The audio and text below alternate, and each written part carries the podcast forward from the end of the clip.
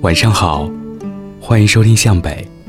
如果你也有好的故事和文章想要分享给大家，可以加我的微信“北泰主播”的全拼，等你哦。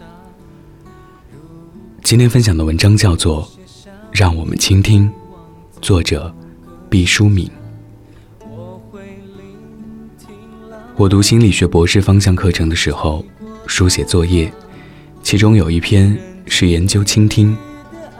刚开始，我想，这还不容易啊！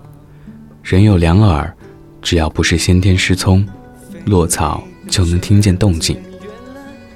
夜半时分，人睡着了，眼睛闭着，耳轮没有开关，一有月落乌啼，人就猛然惊醒，想不倾听都做不到。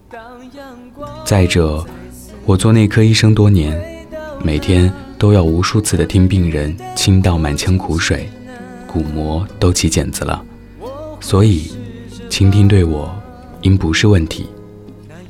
查了资料，认真思考，才知差距多多。在倾听这门功课上，许多人不及格。如果谈话的人没有我们的学识高，我们就会虚与委蛇的听；如果谈话的人冗长繁琐，我们就会不客气地打断叙述。如果谈话的人言不及义，我们会明显地露出厌倦的神色；如果谈话的人缺少真知灼见，我们会讽刺挖苦，令他难堪。凡此种种，我都无数次的表演过，至今一想起来，无地自容。世上的人，天然就掌握了倾听艺术的人。可说凤毛麟角。不信，咱们来做一个实验。你找一个好朋友，对他和他说：“我现在同你讲我的心里话，你却不要认真听。你可以东张西望，你可以搔首弄姿，你也可以听音乐、梳头发，干一切你忽然想到的事。你也可以罔顾左右而言他。总之，你什么都可以做。”就是不必听我说。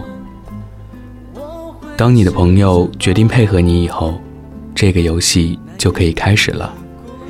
你必要捡一件撕肝裂胆的痛事来说，越动感情越好，切不可潦草敷衍。好了，你说吧。我猜你说不了多长时间，最多三分钟，就会鸣金收兵。无论如何，你也说不下去了。面对着一个对你的疾苦、你的忧愁无动于衷的家伙，你再无兴趣敞开襟怀。不但你缄口了，而且你感到沮丧和愤怒。你觉得这个朋友愧对你的信任，太不够朋友。你决定以后和他渐疏渐远。你甚至怀疑认识这个人是不是一个错误。你会说，不认真听人讲话。会有这样严重的后果吗？我可以很负责的告诉你，正是如此。有很多我们丧失的机遇，有若干阴差阳错的讯息，有不少失之交臂的朋友，甚至各奔东西的恋人。那绝缘的起因，都是我们不曾学会倾听。好了，这个令人不愉快的游戏，我们就做到这里。下面。我们来做一个令人愉快的活动。还是你和你的朋友，这一次是你的朋友向你诉说刻骨铭心的往事，请你身体前倾，请你目光和煦，你屏息关注着他的眼神，你随着他的情感冲浪而起伏。如果他高兴，你也报以会心的微笑；如果他悲哀，你便陪伴着垂下眼帘。如果他落泪了，你温柔地递上纸巾；如果他久久的沉默，你也和他肩口走过。非常简单，当他说完了，游戏就结束了。你可以问问他，在你这样倾听他的过程中，他感到了什么？我猜，你的朋友会告诉你，你给了他尊重，给了他关爱。给他的孤独以抚慰，给他的无望以曙光，给他的快乐加倍，给他的哀伤减半。你是他最好的朋友之一，他会记得和你一道度过的难忘时光。这就是倾听的魔力。倾听的“倾”字，我原以为就是表示身体向前斜着，用肢体语言表示关爱与注重。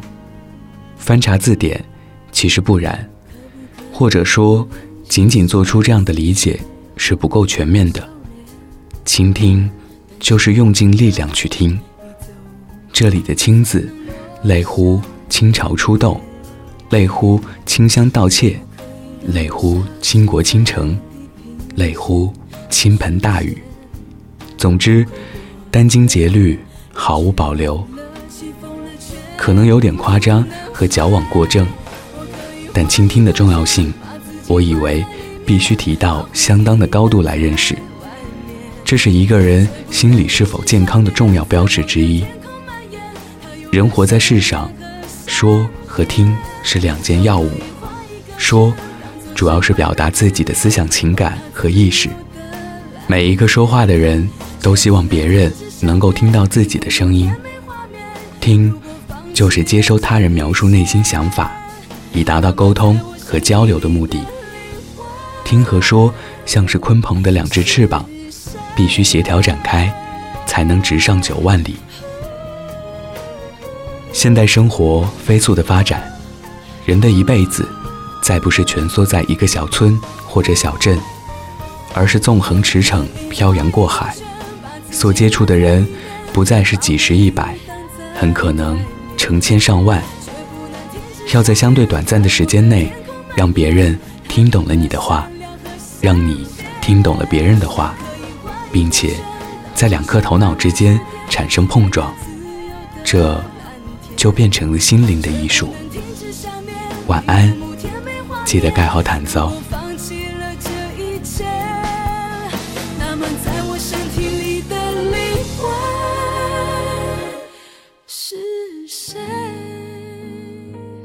魂是谁？所以。